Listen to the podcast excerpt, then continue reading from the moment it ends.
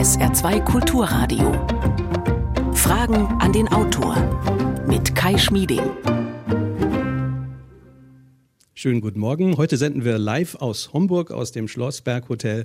Und ich freue mich sehr über unseren Gast, den Chefarzt am Zentrum für Palliativmedizin und Kinderschmerztherapie des Uniklinikums des Saarlandes, Professor Dr. Sven Gottschling. Herzlich willkommen. Vielen Dank. Ja, wir haben schon einige sehr erfolgreiche Medizinbücher mit Ihnen äh, besprochen hier in der Sendung und hatten immer eine beeindruckende Hörerresonanz. Zuletzt sprachen wir über das Buch Schmerz loswerden. Das aktuelle, gerade erschienene, trägt nun den Titel Wer heilt, hat Recht. Es geht um Chancen und Grenzen der Alternativmedizin. Es ist gewissermaßen ein Faktencheck für alle, die sich darüber informieren wollen. Was hilft eigentlich wirklich? Sie, liebes Publikum, hier im gut gefüllten Saal in Homburg, beteiligen sich bitte mit Ihren Fragen und Anmerkungen an der Sendung. Gehen Sie einfach zu den Mikrofonen und wir kommen unkompliziert miteinander ins Gespräch. Herr Gottschling, in der kurzen Zeit, äh, in der das Buch auf dem Markt ist, äh, hat es schon eine ordentliche Debatte gegeben, kann man sagen. Vorläufiger Höhepunkt, Heilpraktiker fühlen sich von Ihnen zu Unrecht äh, kritisiert, weil sie fordern, der Heilpraktikerberuf gehöre abgeschafft. Und der Vorsitzende des Landesverbandes der Union Deutscher Heilpraktiker spricht sogar von einer Hexenjagd und davon, dass sie sich als Schulmediziner eine unliebsame Konkurrenz vom Hals halten wollen dadurch. Hat Sie so eine Reaktion überrascht? Äh, nicht wirklich. Also ähm, in dieser Schärfe vielleicht schon, aber natürlich habe ich ein Stück weit damit gerechnet. Äh, ich habe das in dem Buch ja deutlich, äh, ich sage mal, anschmiegsamer formuliert und nicht ganz so konfrontativ, als mir diese Frage gestellt wurde. Äh, habe ich dann tatsächlich überlegt, wie antwortest du jetzt? Und mir war es schon wichtig, einfach ähm, ein bisschen klarzustellen, wie ist ein Arzt ausgebildet und was sind die Grundzugangsvoraussetzungen für einen Heilpraktiker. Und ich denke, Menschen sollten darüber informiert sein, ähm, was diese beiden Berufe anbelangt. Denn ähm, es geht hier um die Gesundheit. Ich bin mir sicher, dass es ähm, fantastische Heilpraktiker geht, gibt, die ihr Handwerk verstehen, die ganz tolle medizinische Angebote haben und äh, furchtbar schlechte Ärzte, das wissen wir alle. Aber ich denke einfach von der Grundausbildung her haben wir hier riesengroße Unterschiede. Sie sagen, dieser Beruf sollte am besten abgeschafft werden. Und Sie sagen in dem Interview auch, es gibt gruselige Dinge, die passieren. Dann kommen aber keine Beispiele. Was meinen Sie mit gruseligen Dingen? Was ist so gefährlich am Beruf des Heilpraktikers? Also es gibt, ähm, wenn ich mir jetzt einfach nochmal anschaue, wie ist ein Arzt, wie ist ein Heilpraktiker ausgebildet, es gibt ganz klare ähm, Grundvoraussetzungen in äh, Anatomie, die ein Arzt können und lernen muss. Und es gibt äh, immer wieder auch gravierende Zwischenfälle, die auch in medizinischen Fachzeitschriften benannt werden. Sie ein Beispiel? Wie zum Beispiel bei äh, falsch durchgeführter Akupunktur, wenn man nicht weiß, wo liegen jetzt wirklich relevante Strukturen, wo man mit einer Nadel äh, zum Beispiel auf beiden Seiten die Lungen anpiekst. Es gab einen Fall, da ist ähm, durch das Brustbein eine Nadel ins Herz gestochen worden. Das sind natürlich absolute Einzelfälle, aber die sind äh, im Zweifel dann für den Patienten wirklich auch lebensbedrohlich bis lebensbeendend. Jetzt würde der Heilpraktiker an meiner Stelle vermutlich sagen, naja, in der Schulmedizin gibt es auch sehr viele schreckliche Dinge, die passieren können und die schieflaufen. Ähm, was sagen Sie da? Ist es nicht ein bisschen unfair, sozusagen das äh, miteinander, äh, gegeneinander auszuspielen? Ähm, ich gebe den Heilpraktikern recht, dass auch in der Schulmedizin ganz gruselige Dinge passieren und dass äh, insbesondere auch sehr viel Übertherapie am Lebensende passiert. Ich gebe den Heilpraktikern auch recht, dass sehr viele Schulmediziner auf diesen Zug der alternativen Heilmethoden aufspringen, um teilweise auch mit sehr unlauteren Methoden Menschen, auch verzweifelten Menschen, extrem viel Geld aus der Tasche zu ziehen muss man ganz klar sagen. Aber nochmal, ein Arzt ist zwölf Jahre lang ausgebildet und arbeitet zwölf Jahre unter Aufsicht, unter Kontrolle, bis er endlich seine Facharztprüfung macht und eigenständig alleine arbeiten darf. Das habe ich beim Heilpraktiker nicht. Das heißt, ich bin mir beim Arzt zumindest sicher, dass da viele, viele Jahre ihm jemand auf die Finger geschaut hat und dass ich zumindest eine, ein ich sag mal, gewisse Grundkenntnisse einfach erwarten darf. Mhm. Weiterer Kritikpunkt von Ihnen war ja, das ist alles so unwissenschaftlich, was da der Heilpraktiker macht, oder es ist wissenschaftlich nicht gestützt. Äh, es gibt zu wenig Forschung darüber. Und da muss man ja sagen, ähm, in der Medizin ähm, war vor 50 Jahren ja vielleicht auch einiges noch nicht wissenschaftlich äh, gesichert, von dem man heute sagt, ja, heute wissen wir, warum es wirkt. Also ich möchte mal weglenken vom, vom Heilpraktiker. Also auch äh, Schulmediziner machen ganz viele Dinge, die äh, nicht abgesichert sind. Also ich glaube, dass das grundsätzlich sehr viel Blödsinn Patienten angeboten wird. Und ähm, das war auch so eine der Intentionen, dieses Buch zu schreiben oder einen Faktencheck zu machen. Äh, Patientenschutz. Also das heißt wirklich zu gucken, was für Methoden sind denn halbwegs abgesichert in ihrer Wirkeffektivität, bei welchen Methoden wissen wir, dass sie unwirksam sind. Und dann kann man ja auch sagen, okay, wir wissen bei bestimmten Methoden, sie sind unwirksam, aber sie schaden dem Patienten nicht. Dann muss ich ihm das zumindest sagen. Wenn er es dann trotzdem tut, kann ich damit leben. Es gibt aber gerade bei Krebspatienten auch ähm, Behandlungsverfahren, wo so getan wird, als könne man eine klassische schulmedizinische Therapie damit ersetzen. Und man treibt damit Menschen nicht nur in den Ruin, sondern oftmals auch in den Tod. Und davor möchte ich warnen. Es gibt ja die Idee von Ärzten, den Heilpraktikerberuf abzuschaffen und zu ersetzen durch einen Fachpraktiker. Ähm, da sagen Heilpraktiker, das wollen wir nicht. Äh, wir wollen nicht zum medizinischen Hilfspersonal der Ärzte degradiert werden. Was sagen Sie dazu? Natürlich verstehe ich diesen Impuls, aber man muss sich trotzdem auch nochmal anschauen, diesen Beruf des Heilpraktikers gibt es in dieser Form nur und ausschließlich in Deutschland. Also das ist eine, eine deutsche Konstruktion und dieses äh, neben dem Arztberuf her mehr oder minder in vollständiger Eigenverantwortlichkeit und ungeprüft ähm, Heilbehandlungen oder auch äh, diagnostische Methoden anzubieten, die keiner überprüft, äh, das finde ich persönlich kritisch. Also ich gehe mal auf einen anderen Beruf. Es gibt exzellente Hobbyköche und auch fürchterlich schlechte Profis, aber äh, wenn es da dumm läuft, dann hat es einfach nur nicht gut geschmeckt. Gut, jetzt hat man ein prominentes Beispiel, wo ein Sternekoch auch mittels Pilzgericht jemanden versehentlich umgebracht hat. Auch, auch so äh, Dinge gibt es, aber hier geht es um wirklich das höchste Gut, das wir haben, um die Gesundheit. Und ich glaube, hier müssen wir extrem hohe äh, Kriterien anlegen und Hürden einbauen. Und da ist mir einfach das, was an Zugangsvoraussetzungen da ist, viel zu wenig. Und nochmal, es geht mir um den Schutz von Patienten. Stichwort. Ja, gerne Applaus. Ein weiteres Thema, wo leidenschaftlich gestritten wird, auch in Familien, ich kann es von zu Hause erzählen, meine Frau gibt äh, dem Säugling Globuli gegen Schmerzen beim Zahnen und ich habe schon gelernt, wenn ich das hinterfrage oder wenn ich sogar drüber lache, dann ähm, ist es keine so eine gute Idee.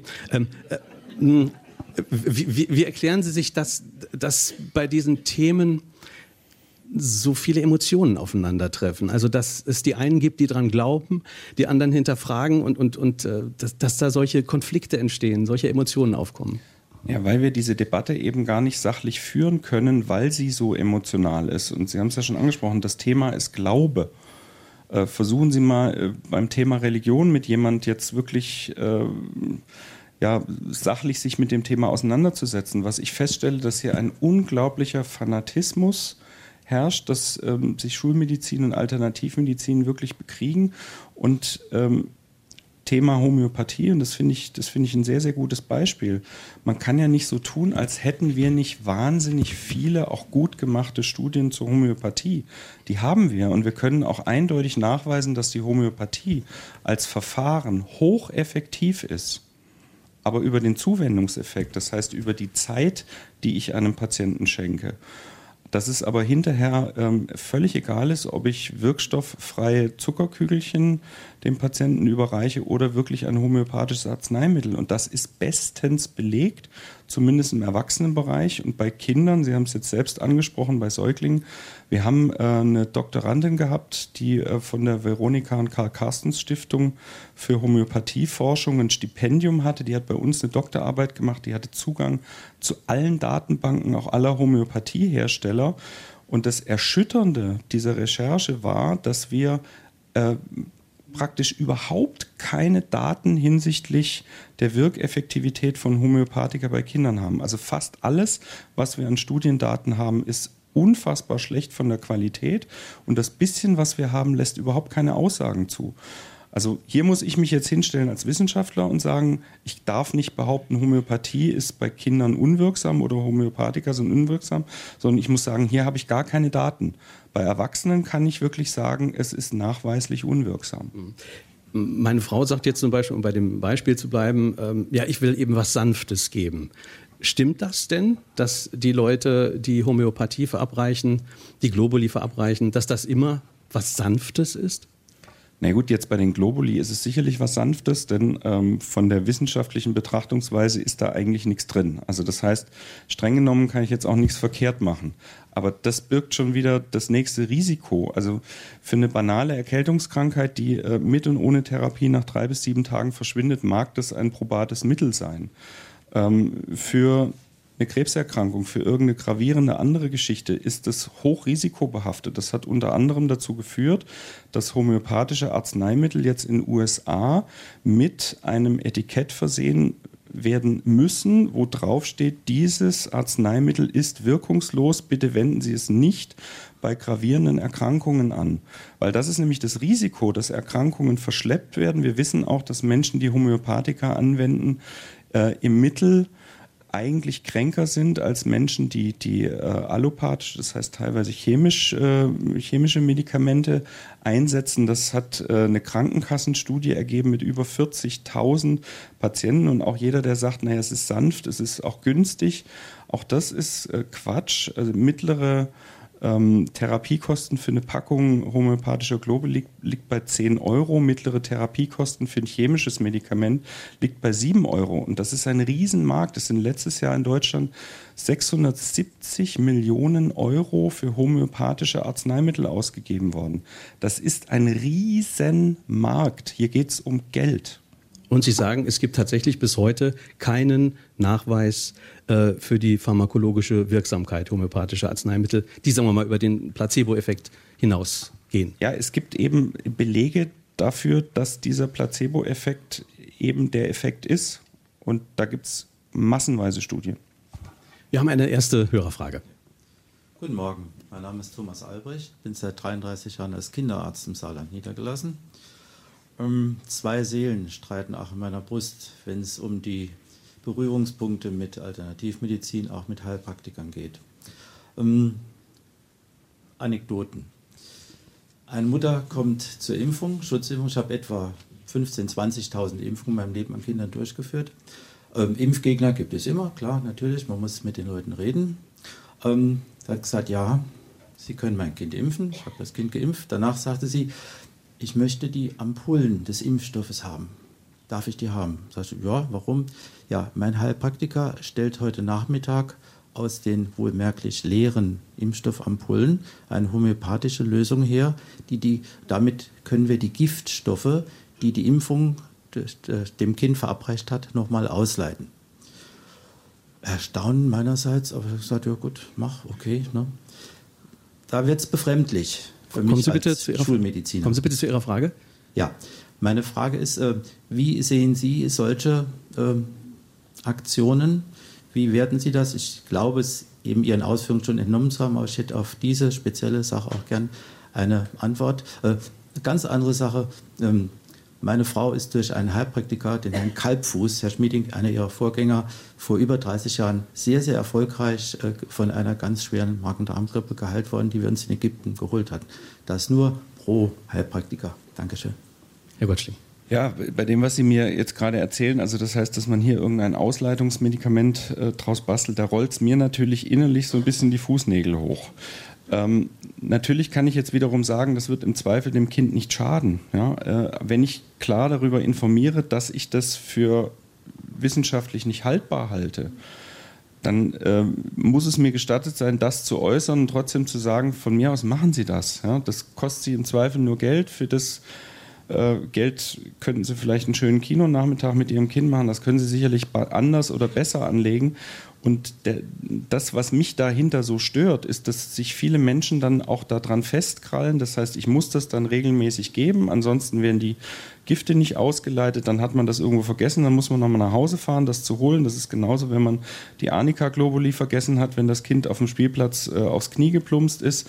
Also so, so eine gewisse Abhängigkeit von der Gabe dieser Substanzen, um Schlimmeres zu verhindern.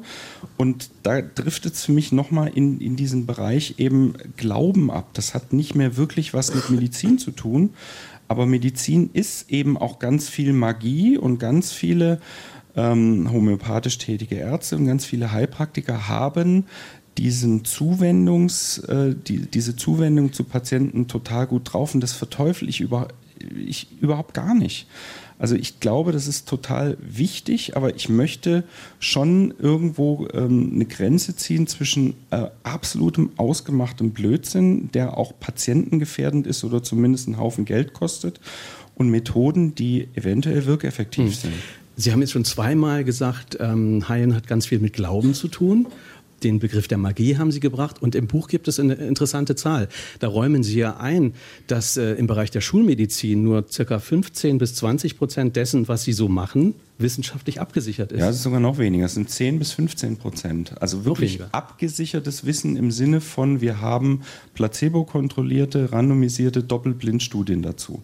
Wir haben zum Beispiel äh, zu ganz vielen uralten Medikamenten wissen wir eigentlich gar nichts, außer äh, den, den Heilerfahrungen über Jahrzehnte. Das heißt, zu diesen Studien machen, äh, zu diesen Medikamenten werden nie wieder Studien durchgeführt. Da wissen wir nur das, was wir aus äh, Jahren oder jahrzehntelangem Erfahrungswissen haben. Und von dem her ähm, sollte auch auf Seiten der Schulmedizin einfach eine gewisse Demut da sein äh, und sich auch immer wieder überprüfen lassen. Und das ist auch das Thema, was ich als Palliativmediziner immer wieder sehe. Wir sehen ein Maß an Übertherapie am Lebensende. Das heißt, da werden noch irgendwelche Dritt-, Viert-, Fünftlinien, Chemotherapien, Immuntherapien gemacht, die einen Haufen Geld kosten und im Zweifel nur die Lebensqualität von Menschen verschlechtern oder sogar die Lebenszeit verkürzen.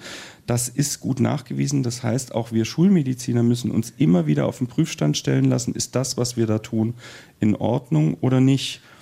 Aber wenn, wenn das so ist, dass tatsächlich nur 10 bis 15 Prozent dessen, was Sie tun, wissenschaftlich abgesichert ist als Schulmediziner, wird man da nicht vielleicht auch mal nachdenklich und stellt sich äh, die Frage, ist nicht vielleicht die Wirkung der Medizin insgesamt ähm, in Wirklichkeit schon immer auf Placebo-Effekten beruhend, also letztlich auf eine Art Schamanismus? Könnte das nicht sein?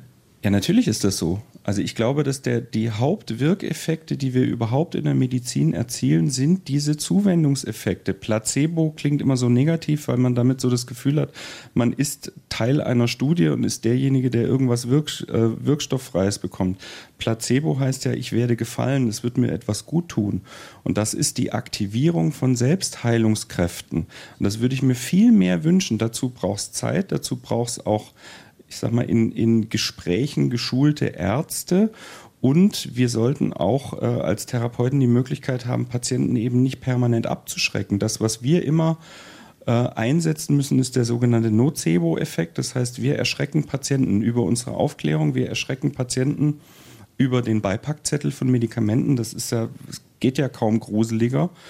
Ähm, ein Kollege von mir hat kürzlich einen schönen Satz gesagt, äh, wenn Schokolade einen Beipackzettel hätte, wäre der äh, fünf Meter lang. Keiner, kein Mensch würde jemals im Leben mehr Schokolade essen. Und wir sind aber gezwungen, Menschen Angst zu machen. Und ich glaube, dass wir darüber diese Selbstheilungskräfte eben nicht wecken, sondern dass wir sie eher ausbremsen. Und das wäre mein Plädoyer hin für mehr Zuwendung. Äh, und dann ist es in vielen Fällen auch ein Stück weit, ich rede immer von banalen Erkrankungen, relativ egal, was ich dann mache. Mit Irgendwann wird es gut. Irgendwann wird es dann gut, aber dann wäre es mir wichtig, dass man eben nicht mit nachgewiesen ähm, wirkungslosen Therapien oder den Patienten gefährdenden oder mhm. schädigenden Therapien äh, denen dann das Geld aus der Tasche zieht. Sie hören SR2 Kulturradio. Heute sind wir zu Gast im Schlossberg Hotel in Homburg. Wir sprechen mit Sven Gottschling. Sein Buch heißt Wer heilt, hat Recht. Und wir haben eine nächste Frage aus dem Publikum. Guten Morgen, Herr Professor Gottschling. Guten Wenn Morgen. ich das Interview zugrunde lege, was Sie in der Saarbrücker Zeitung gegeben haben, steht hier am Mikrofon jemand, der für viel Unsinn viel Geld, viel Geld verlangt, der eine Methode anwendet, eine sanfte, die nichts verkehrt macht, und das sei ein Irrglaube. Und ich würde mit Uhu, Birze, Sekret, Nosoden behandeln. Ich sage Ihnen, wer ich wirklich bin. Ich bin ein Arzt wie Sie, der ein Examen hat. Ich habe eine Facharztausbildung gemacht als Facharzt für Allgemeinmedizin. Ich habe fast 40 Jahre als Arzt gearbeitet und 30 Jahre davon als homöopathischer Arzt und 26 Jahre davon in einer Praxis. Ich habe viele tausend Patienten rein homöopathisch behandelt, vom Säugling bis zum Hundertjährigen. Mit großem Erfolg und es werden meine Patienten bestätigen. Und was einfach nicht stimmt, das spreche ich Ihnen die Kompetenz ab. Ich habe 30 Jahre Erfahrung mit Homöopathie. Ich weiß, wovon ich rede.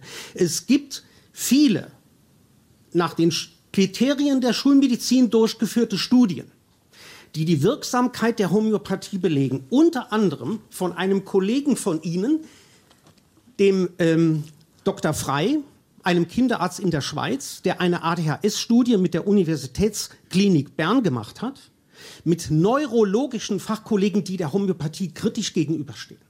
Es wurde Placebo verglichen mit homöopathischen Hochpotenzen. Eindeutiger, signifikanter Unterschied zwischen Placebo und homöopathischem Mittel, doppelt verblindet. Es gibt Studien mit Pflanzen mit Wasserlinsen, die Hochpotenzen von Arsen ausgesetzt waren. Eindeutige Ergebnisse. Es gibt Tierstudien.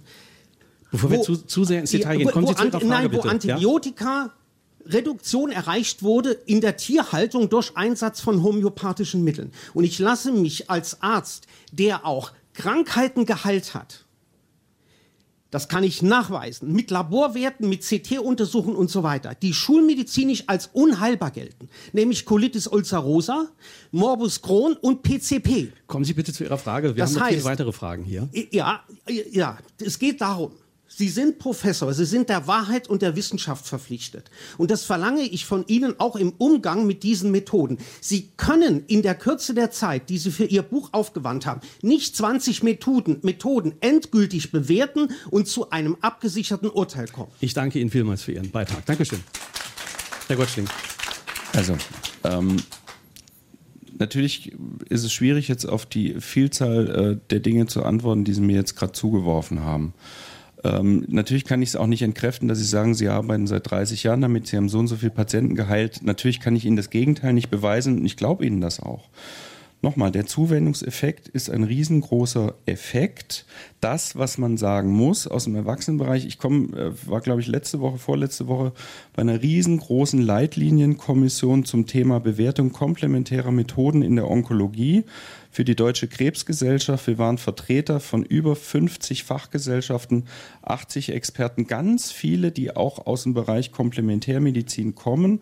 Und wir haben, das wird allerdings erst in zwei, drei Jahren publiziert werden, wir haben unterschiedlichste Methoden im Bereich der Onkologie bewertet, auch ähm, was hilft Übelkeitslindern, was auch immer. Und da muss man auch klipp und klar sagen, die einhellige Meinung aller Experten dort zum Thema Homöopathie, und es wurden alle Studien gesichtet, war, die Methode als solche ist wirkeffektiv, aber es ist völlig egal, ob ich ein homöopathisches Arzneimittel gebe oder ein wirkstofffreies Zuckerkügelchen. Natürlich gibt es Einzelstudien, die in eine andere Richtung zeigen. Auch die Methoden, die ich anwende, wie zum Beispiel Akupunktur, gibt es namhafte Studien, die hier keine ähm, spezifischen Wirkeffekte belegen, unter anderem die größten deutschen äh, damals durchgeführten Studien, die ich aber methodologisch kritisiere, haben bewiesen, Akupunktur ist wirksam, aber es ist völlig wurscht, wo man hinsticht. Das wissen Sie auch, die EVA-Akupunktur, egal wohin Akupunktur, auch darüber kann man kritisch diskutieren, aber die Datenlage ist um ein Vielfaches stärker und besser. Und äh, da bin ich einfach mit sehr, sehr vielen Fachkollegen einer Meinung. Und ähm, da sind wir tatsächlich äh, unterschiedlich unterwegs. Jetzt hat, unser Hör recht. jetzt hat unser Hörer eben äh, ADHS angesprochen. Da gibt es ja tatsächlich eine Studie, die besagt, dass 75 Prozent aller ADHS-Patienten mit Homöopathie allein befriedigend eingestellt werden können und dass eine solche Behandlung die Intensität der Symptome bleibend um 50 Prozent reduziert. Habe ich mir vor der Sendung mal durchgelesen. Ist das alles Humbug oder was, wie bewerten Sie das? Nein, natürlich haben wir Einzelhinweise zu diesen Studien. Aber nochmal, wenn, wenn wir irgendeine Methode äh, hochhalten und sagen, die ist jetzt wissenschaftlich erwiesen, dann brauchen wir dazu zwei von unabhängigen Arbeitsgruppen durchgeführte, äh, randomisierte Doppelblindstudien höherer methodischer Qualität. Und die haben wir für kein einziges auch äh, kindliches Krankheitsbild, das muss man ganz klar sagen. Also wir haben unsere Doktorandin mit Unterstützung von Homöopathiefirmen und einer Stiftung, die sich ausschließlich auf die Erforschung von Homöopathie und zwar sehr pro-homöopathisch äh, ausrichtet, haben wir diese Untersuchungen durchgeführt und sind zu glasklaren Ergebnissen gekommen, die auch äh, von, dieser, von dieser Stiftung gar nicht angezweifelt wurden. Das muss man auch mal ganz klar sagen. Und natürlich habe ich immer wieder Einzelstudien, die was anderes zeigen, aber in der breiten Masse ist das Bild ein anderes. Und natürlich kann ich mich hinstellen und sagen, naja, aber selbst wenn es nicht wirkt, dann schadet es zumindest nicht. Das kann ich für die Homöopathie noch irgendwo in Ansätzen mitgehen, aber es gibt ganz viele andere Methoden, wo ich sagen muss, Vorsicht, hier werden Menschenleben gefährdet. Das ist mit der Homöopathie mit Sicherheit eher unwahrscheinlich. Wir hören eine nächste Frage. Walter, und zwei Brücken vielleicht haben Sie mich neulich am Fernsehen gesehen. Ich kann den Herrn Professor nur bestätigen. Es gibt einen Placebo-Effekt. Ich äh, kann da ihn bestätigen und ihm erzählen, wie das war. Ich war ungefähr zwölf Jahre alt, hatte eine Flechte, die über die Augen ging und über die Hände. Und die Ärzte konnten mir nicht helfen und schickten mich tatsächlich zu einem älteren Mann, so wie ich heute bin. Der sollte das heilen, quasi mit Placebo-Effekt. Und ich kam da so hochmütig rein, wie das so ist, glaubte nicht an die Sache.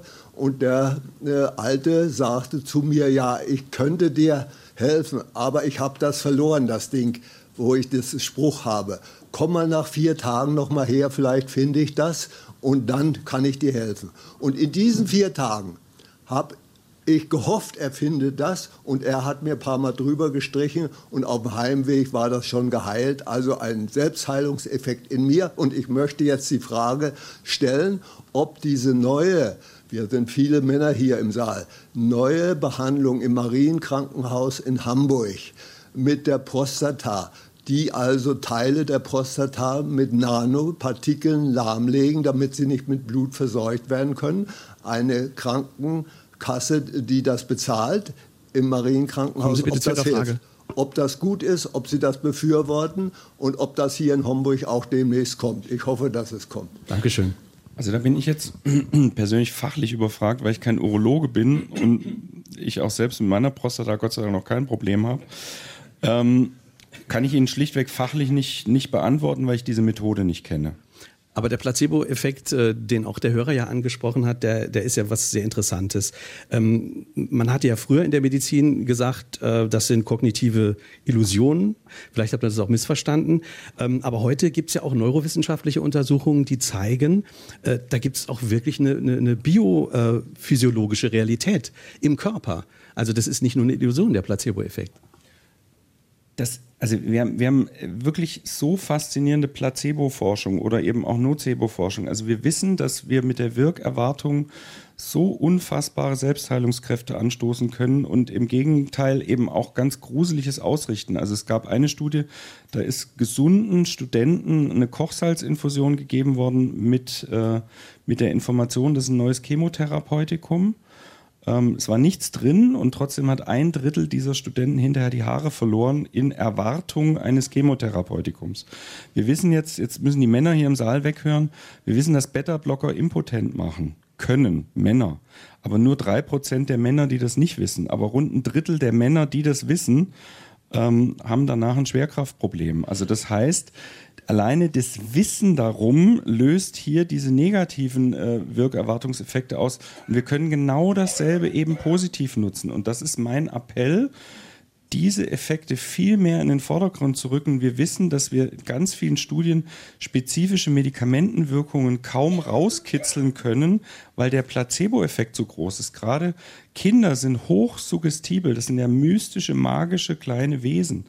Also deswegen muss man gerade als Kinderarzt äh, diesen Effekt umso mehr fördern und, und rausholen und nutzen. Die Macht der Erwartung, da gibt es in Ihrem Buch auch ein ganz spannendes äh, Kapitel, wo es um Knieoperationen geht, was da die Macht der Erwartung ausrichten kann. Ja, also wir wissen, dass äh, bei einer arthroskopischen Glättung von Knorpelschäden im Knie ähm, dass sich Menschen da hinterher besser fühlen. Und es gab eine Studie, wo ähm, zwei Gruppen unterteilt wurden. Die eine Gruppe wurde wirklich operiert, die andere hat nur oberflächliche Hautschnitte bekommen, ähm, hat Operationsgeräusche eingespielt bekommen und äh, ist hinterher auch in Reha geschickt worden und beübt worden und was auch immer. Also da ist in diesem Knie überhaupt nichts passiert.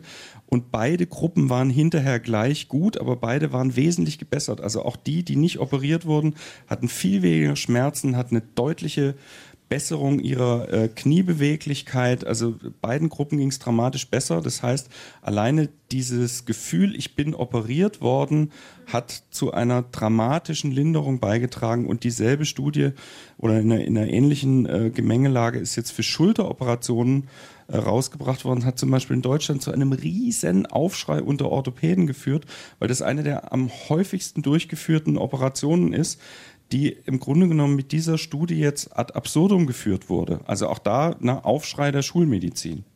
Fragen an den Autor heute live aus dem Schlossberg Hotel in Homburg. Gut gefüllter Saal hier, viele Menschen da. Wir sprechen mit dem Mediziner Professor Dr. Sven Gottschling über sein Buch Wer heilt hat recht.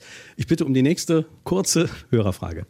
Ja, guten Morgen. Ähm, ich freue mich sehr über Ihre wissenschaftlich skeptische Einstellung bezüglich medizinischen Maßnahmen und ich habe mich halt gefragt, in Deutschland werden Medizinerinnen und Mediziner wissenschaftlich ausgebildet. Und wie kommt es denn dann, dass es mir sehr schwer fällt, einen Hausärztin oder einen Hausarzt zu finden, der eben so eine Einstellung wie Sie halt mitbringt, was ich mir wünschen würde?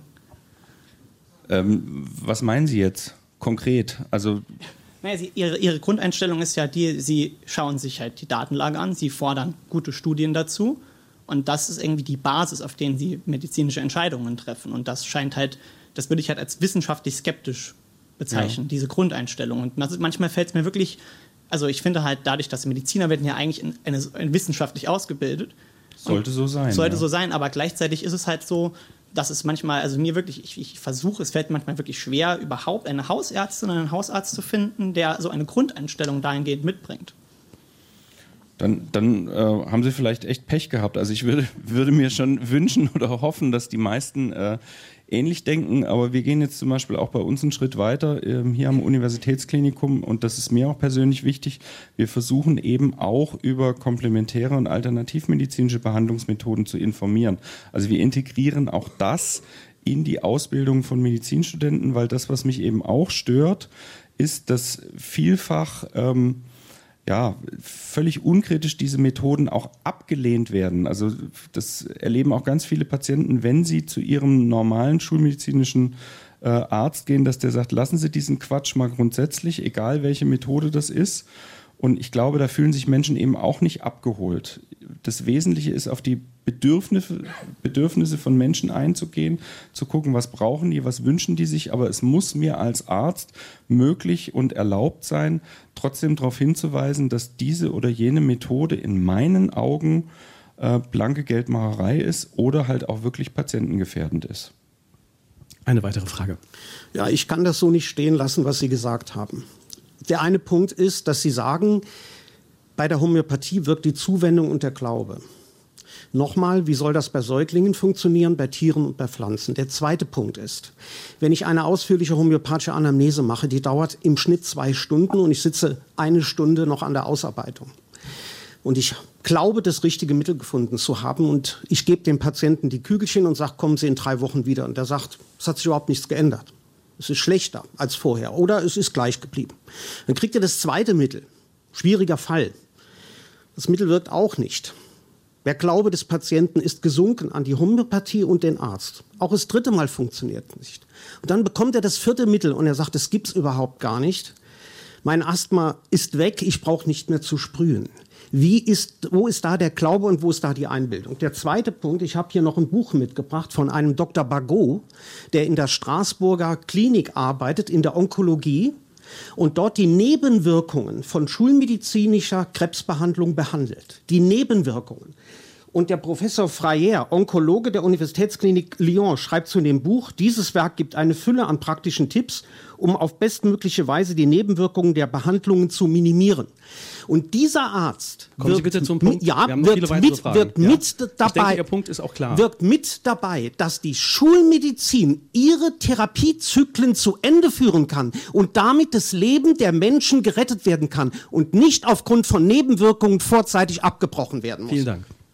Gut, ich antworte mal direkt, aber Sie haben eigentlich die Antwort schon gegeben. Sie haben gesagt, Ihre Erstanamnese dauert zwei Stunden. Wenn ich mir mal anschaue, wie viel Zeit hat normalerweise ein Arzt für seinen Patienten im normalen Kassenarztsystem, dann geben Sie diesem Menschen schon ein, ein ungeheures Maß an Zuwendung. Und es ist völlig klar, auch wenn die ersten zwei oder drei Versuche äh, sag mal, in die Hose gegangen sind, dass die Verzweiflung des Patienten steigt und dass damit auch eine gewisse Trefferwahrscheinlichkeit im Verlauf nach oben geht, ja. Auch ich erlebe Patienten, die in verzweifelter Situation zu mir kommen, auch schon teilweise, ich nenne die immer Koryphäenkiller, die waren schon bei 15 anderen äh, Spezialisten auf diesem Gebiet, landen dann bei mir und ich denke, oh weia, ich bin wahrscheinlich die nächste Kerbe im Lenkrad, macht dann teilweise auch, äh, ja, ich sag mal, eine relativ banale äh, Intervention und äh, auch ich erlebe dann teilweise so kleine Wunder und da weiß ich genau, das ist in diesem Fall auch im Wesentlichen die Wirkerwartung. Ich bin, ich bin nicht so vermessen zu glauben, dass ich jetzt irgendwo hier den, den besonderen Schlüssel in der Hand habe. Und nochmal, überlegen Sie sich, wie sind die normalen Kontaktzeiten zwischen Arzt und Patient? Das ist in vielen, vielen Studien belegt. Sie haben zwischen fünf und acht Minuten normalerweise mit ihrem Arzt die Zeit, bis der Arzt seinen Patient bei der Anamnese in seinem Redefluss das erste Mal unterbricht, sind 16 Sekunden. Dass sich da kein Mensch ganzheitlich verstanden, gewürdigt, abgeholt fühlt, ist doch völlig verständlich. Und dass das was sie da tun, ganz andere Effekte mit sich bringen kann, alleine über dieses Maß an Zuwendung, das muss doch jedem irgendwo auch ein Stück weit klar sein. Aber bitte, schlag, schlag Sie gerne. Es, es, wird ja immer wieder gesagt, der Arzt hat keine Zeit für den Patienten. Auf der anderen Seite wissen wir, es ist unfassbar viel Geld in diesem System. Es kann doch anscheinend nicht am Geld liegen. Wo, wo versickert das Geld? Und, und warum wird es nicht an dieser entscheidenden, offenbar ja wichtigen äh, Stelle äh, investiert und ausgegeben? Ja gut, das hat auch ganz viel mit Lobbyismus zu tun. Das hat ganz viel damit zu tun, dass wir ähm, das Geld an den völlig falschen Stellen raushauen. Wir machen in meinen Augen eine, eine völlig ungerechtfertigte Überdiagnostik. Also kaum ein Patient, der nicht durch alle Apparate durchgeschoben wird, die wir haben, kaum ein Patient, der nicht alle Blutuntersuchungen äh, gemacht bekommt, die wir haben, teilweise auch aus der Angst vor Medizinern irgendetwas zu übersehen, das heißt sich teilweise auch juristisch abzusichern. Wir haben sehr, sehr, sehr teure Therapien, die wir Patienten anbieten, äh, die ihnen im Zweifel gar nichts nützen. Also wir sind die Weltmeister im Rücken operieren. Äh, wir wissen, dass nur jeder 20. Patient davon profitiert, aber es jedem dritten Patient hinterher schlechter geht.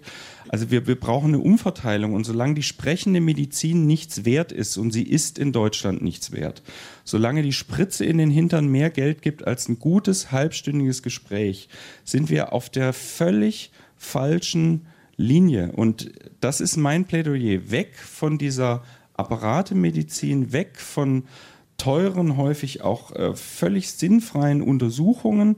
Äh, wenn ich zum Beispiel sehe, zu mir kommen sehr viele Kinder mit Kopfschmerzen, die kommen mit drei Kernspintomographien vom Kopf, äh, die alle im letzten halben Jahr angefertigt wurden. Äh, Untersuchung Nummer zwei und drei bestätigt den unauffälligen Normalbefund von Untersuchung Nummer eins. Da haben wir 1500 Euro irgendwo durch den Kamin geblasen. Voll, vollständiger Schwachsinn, wenn man dieses Ze diese Zeit äh, das, äh, dieses Geld in Zeit umrechnet, kann ich mir als Arzt nochmal auch wirklich Zeit für die Patienten nehmen. Und dann kann ich sowas auffangen und dann, dann können wir eine ganz andere und auch patientenzugewandtere Medizin betreiben. Heißt politisch konkret was? Kann man das politisch verordnen? Also wie, wie müsste man umsteuern konkret?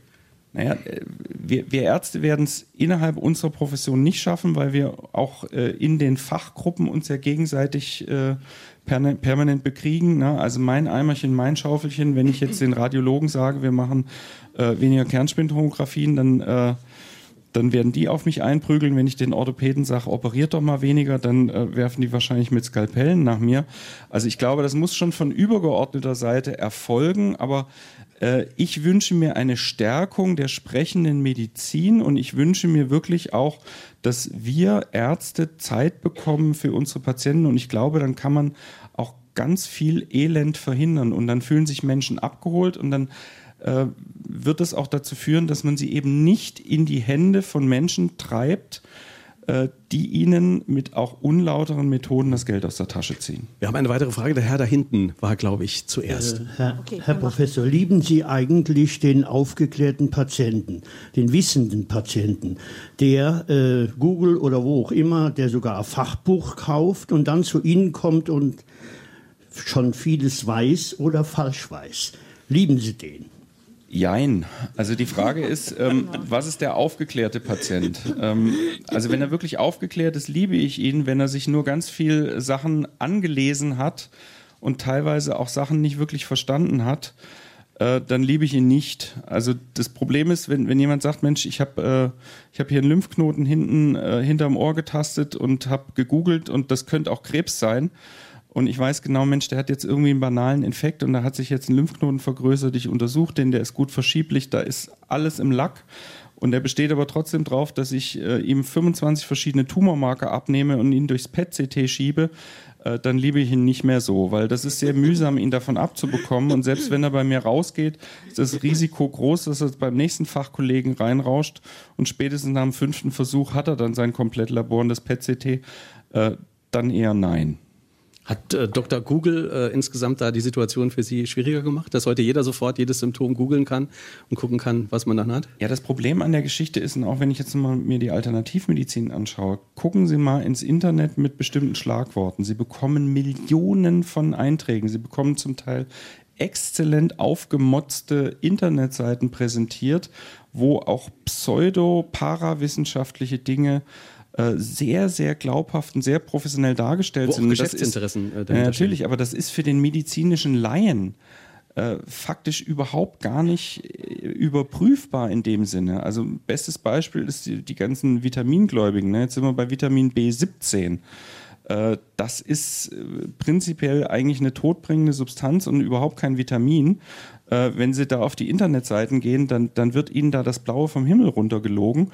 Und das sieht aber super aus. Ne? Und natürlich greift der verzweifelte Krebspatient da äh, beherzt zu. Und das ist etwas, das macht mir Angst. Also von dem her sehe ich das Internet teilweise eher als Risiko für Patienten als als Chance. Eine nächste Frage, bitteschön. Ich hätte noch eine Frage und zwar, ähm, warum nehmen Sie sich die Frechheit, die Heilpraktiker so zu diffamieren? Wir begegnen jeden Tag in meiner Praxis, ich bin Heilpraktikerin, auch Patienten, die mir Storys über Ärzte erzählen, da kann ich nur mit dem Kopf schütteln. Ich muss mich da an mich halten. mir würde aber nie einfallen, so ein Interview abzugeben. Also das ist wirklich ziemlich populistisch, das hier. Und da würde ich fragen, wieso Sie sich das rausnehmen.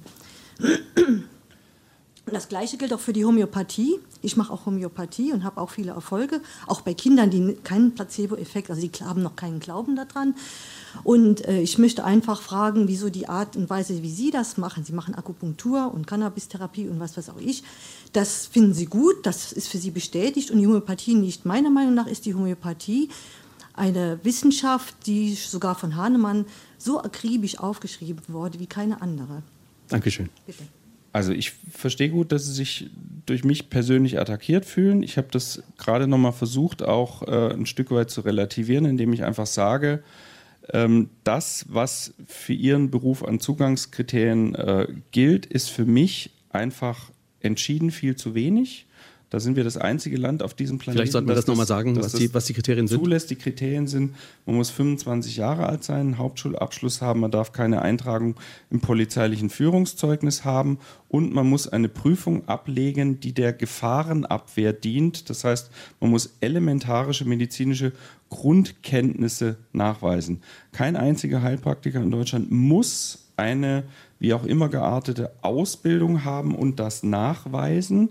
Sie haben prinzipiell frei verhandelbare Honorare und sie sind auch nicht an das gebunden, an das wir Ärzte gebunden sind, zum Beispiel die Schweigepflicht. Das, das ist in meinen Augen schlicht und ergreifend zu wenig und ich würde mir hier andere Kriterien wünschen. Und nochmal, es gibt sicherlich exzellent arbeitende Heilpraktiker und furchtbar schlecht arbeitende Ärzte, aber das ist mir wenn es um das Leben von Menschen geht, einfach zu wenig. Und nochmal auf Hahnemann zu kommen, der hat alles akribisch aufgeschrieben. Es steht zu befürchten, dass schon der erste Selbstversuch von Herrn Hahnemann mit China-Rinde, dass dieser Versuch eventuell auf einem Irrtum beruht und dass es sich nicht um Erstverschlimmerungssymptome oder bestimmte Symptome gehandelt hat, sondern schlicht und ergreifend äh, dass er eine allergische Reaktion auf diesen Stoff ähm, ausgebildet hat, weil dieser Versuch, dieser Selbstversuch ist bis heute nicht nochmal erfolgreich reprodu reproduzierbar gewesen. Also das heißt, wahrscheinlich war der Startschuss schon ein Fehler. Ich danke. Ich denke, über Homöopathie und über Heilpraktiker haben wir jetzt sehr viel geredet. Im Buch steht so viel mehr Interessantes noch drin. Ich möchte zumindest in den letzten zehn Minuten noch ein bisschen was davon ansprechen. Beispiel Cannabis. Sie nutzen Cannabis äh, sehr erfolgreich.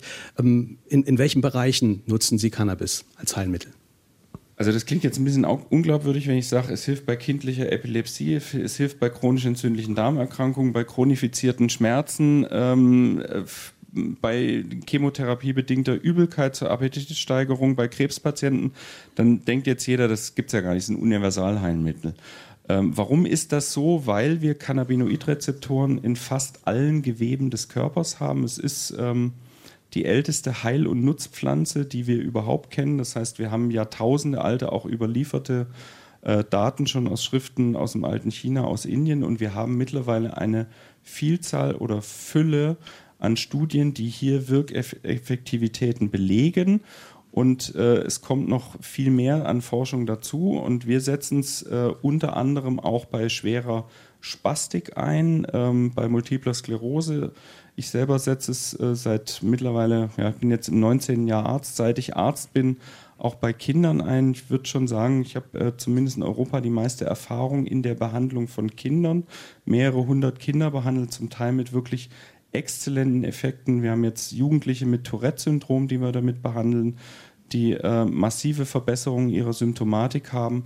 Und nochmal, hier gibt es jede Menge guter Studien dazu und ähm, da wird auch noch mehr in der Zukunft kommen. Wie ist das mit Suchtgefahr? Also es ist ja doch ein Unterschied äh, ähm, zu, zu dem, was Leute rauchen, was sie heim machen. Sie, sie setzen sozusagen andere Bestandteile der, der Pflanze ein? Oder wie kann man das erklären? Ich setze Cannabinoide ausschließlich ähm, zum Schlucken ein, also das heißt nicht zum Rauchen. Ich darf als Arzt prinzipiell auch Blüten verordnen. Ich halte es für ausgesprochenen Kokolores und finde das eigentlich auch nicht wirklich medizinisch sinnvoll und gerechtfertigt. Warum?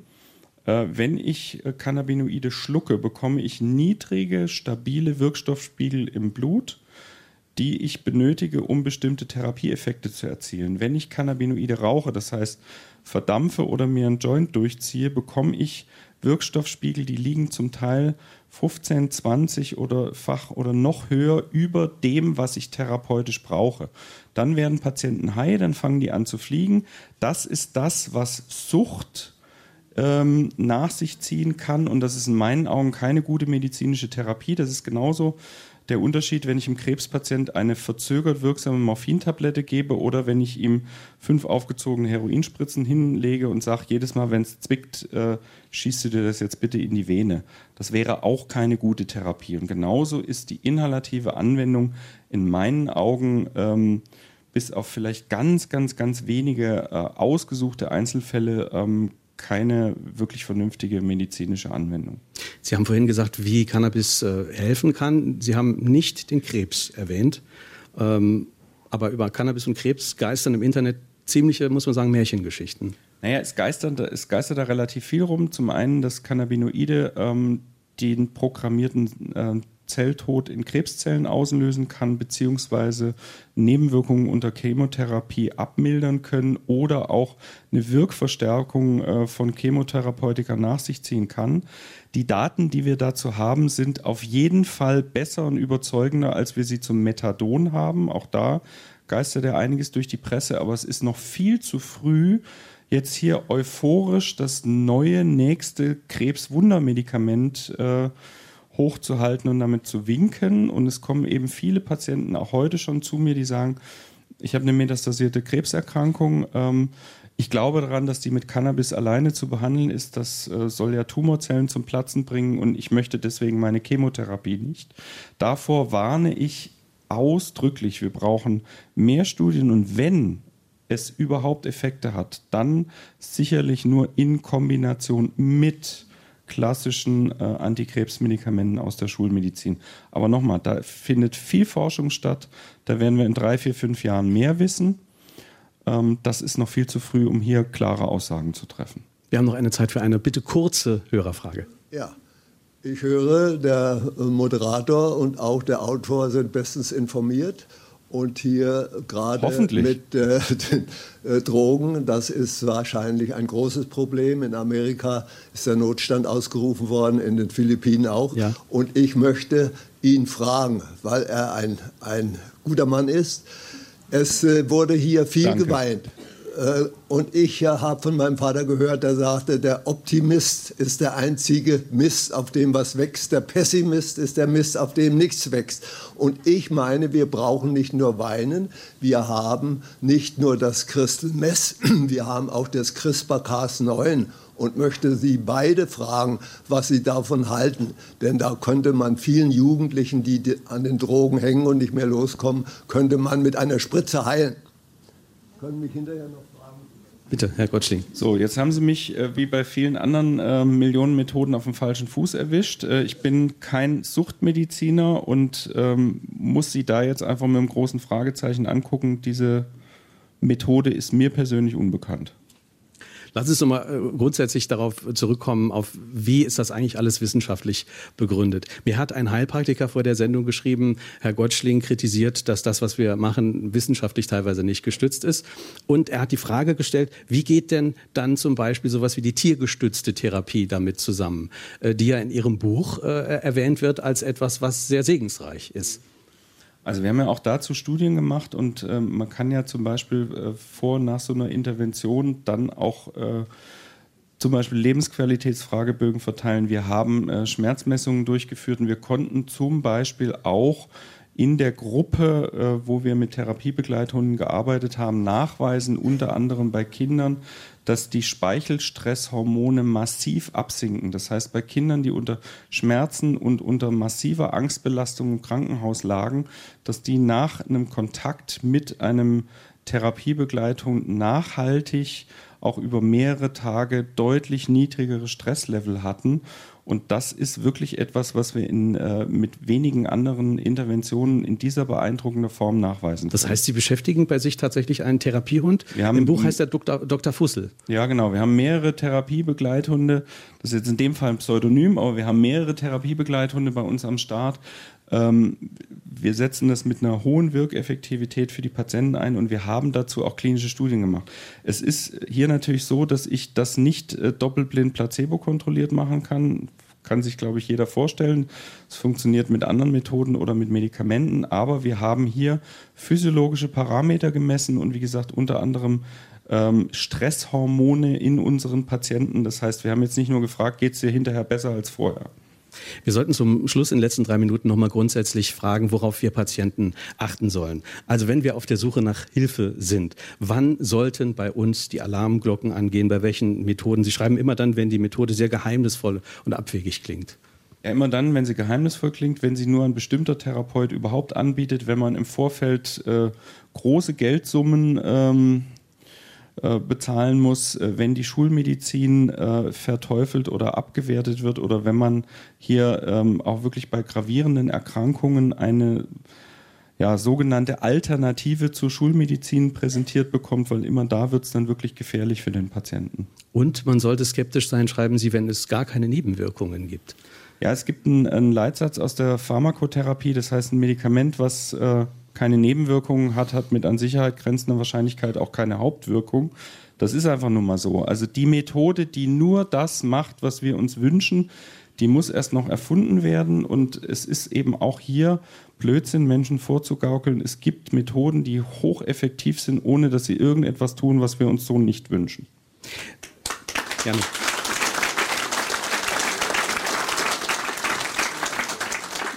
Wenn wir alles, was wir heute gehört haben, nochmal zusammenfassen und, und sagen, es geht bei der Medizin um den Glauben, es geht um die Magie, was folgt denn daraus für die Ausbildung der Medizinerinnen und Mediziner? Müssten die nicht viel stärker auf dieses Menschliche, auf dieses Aufeinanderzugehen vorbereitet werden und müssten es nicht vielleicht sogar noch viel bessere Schauspieler sein, habe ich mich gefragt. Nee, es geht nicht um Schauspiel. Es geht, glaube ich, schon um Authentizität und Wahrhaftigkeit auch gegenüber dem Patienten, aber auch eine gewisse offene Grundhaltung, äh, die auch diesen Blick ein bisschen öffnet, auch weg von einer von einer reinen, äh, ja, von einem massiven Festhalten nur an schulmedizinischen Methoden. Ich glaube, das, das ist schon ganz wesentlich und ähm, kommunikative Fähigkeiten müssen viel mehr geschult werden im Medizinstudium.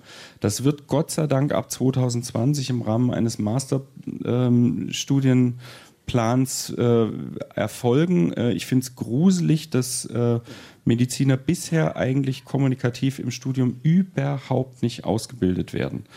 Also das muss dringend geändert werden, denn äh, die Sprache ist das Mächtigste, was wir überhaupt zur Verfügung haben. Und das ist das, was hilft, Selbstheilungskräfte in Patienten zu wecken. Dankeschön, Professor Dr. Sven Gottlieb.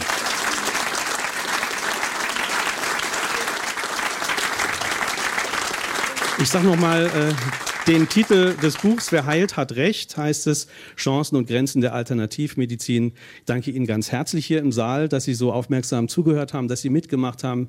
Fand Ihre Beiträge auch sehr schön, Ihre engagierten Beiträge. Kommende Woche unser Thema, 9.04 Uhr auf SR2 Kulturradio. Was läuft schief in der Bundeswehr? Eine Soldatin mit Migrationshintergrund spricht Klartext, Neonazis und sadistische Offiziere. So sieht das Bild aus, das viele von der Bundeswehr haben. Sie sagt aber, das ist ganz anders. Man muss das viel differenzierter sehen. Unser Gast wird dann sein Nariman Hamuti Reinke. Also die Bundeswehr, nächste Woche unser Thema. Ich bin Kai Schmieding. Danke ganz herzlich Ihnen zu Hause fürs Zuhören und Ihnen hier im Saal. Besten Dank. Tschüss, schönen Sonntag.